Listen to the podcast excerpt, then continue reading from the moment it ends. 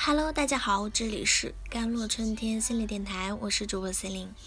今天跟大家分享的文章叫做《只有愿意付出代价的想要才是想要》。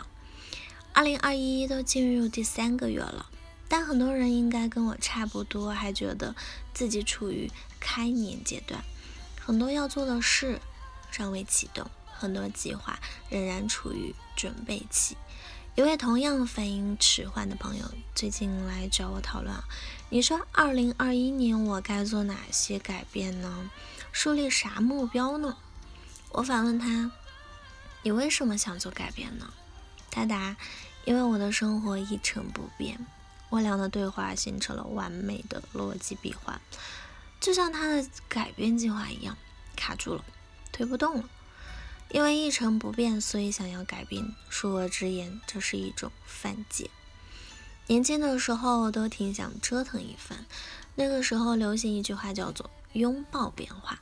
虽然最后可能都演变成跟变化死缠烂打，被变化打脸，但这种口号基本给改变或者变化定了性。变化才是好的，你需要变化。朋友也是同样的心情，一成不变好像不太说得出口，像是裹足不前。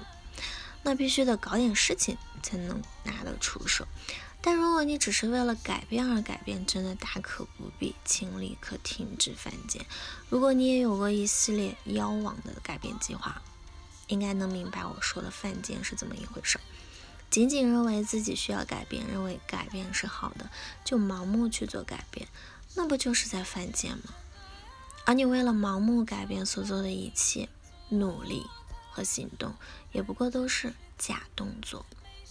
当然，我也犯过贱，不仅犯过贱，还一度嘴硬不承认，义正言辞表示我确确实实是想要改变的。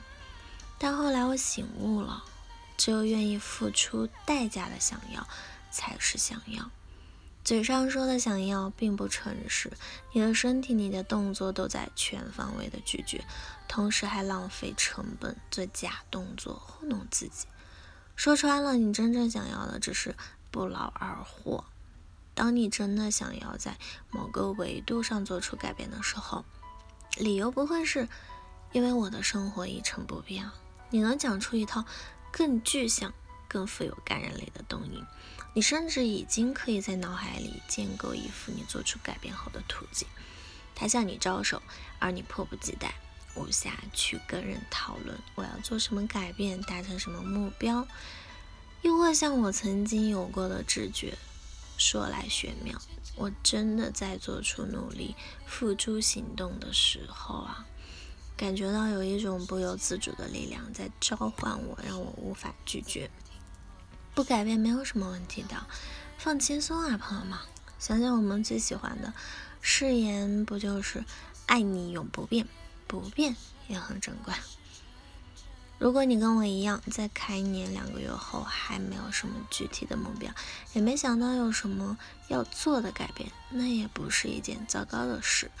不改变不代表你一事无成，把眼下的每件事做好，沿着现在的脉络认真生活就很好。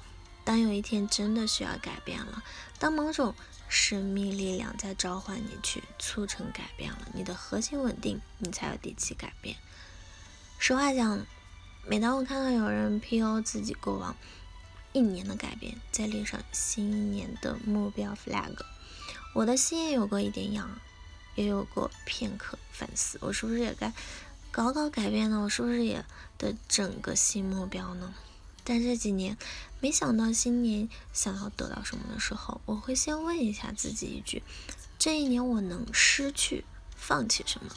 我越来越感觉到身体能量、精力以及时间和情绪都非常有限。现在做的每一件事、每一种投入都在榨取我，他们需要养分，需要付出。并不是轻而易举，信手拈来。那在有限的能力范围内，想要有新的得到、新的达成，唯一的路径就是舍弃，或者说交换。举个最表浅的例子，如果新一年的目标是谈个恋爱，那你花费在寻找、接触、磨合、推进关系上，时间精力从哪里来呢？那无非是舍弃掉部分工作上、交友上、个人成长上的可能性，去交换一段感情、一个恋人，也可能最终只得到一个分手。定目标、定改变计划很容易，好像只要往前冲就好。但真的要想清楚，边冲边逝去的那些东西，会不会才是你真正更需要留存住的、更珍视的拥有？一天只有二十四小时，搬砖就没有余力了，与心去拥抱了，这不是笑话，它是心酸的现实。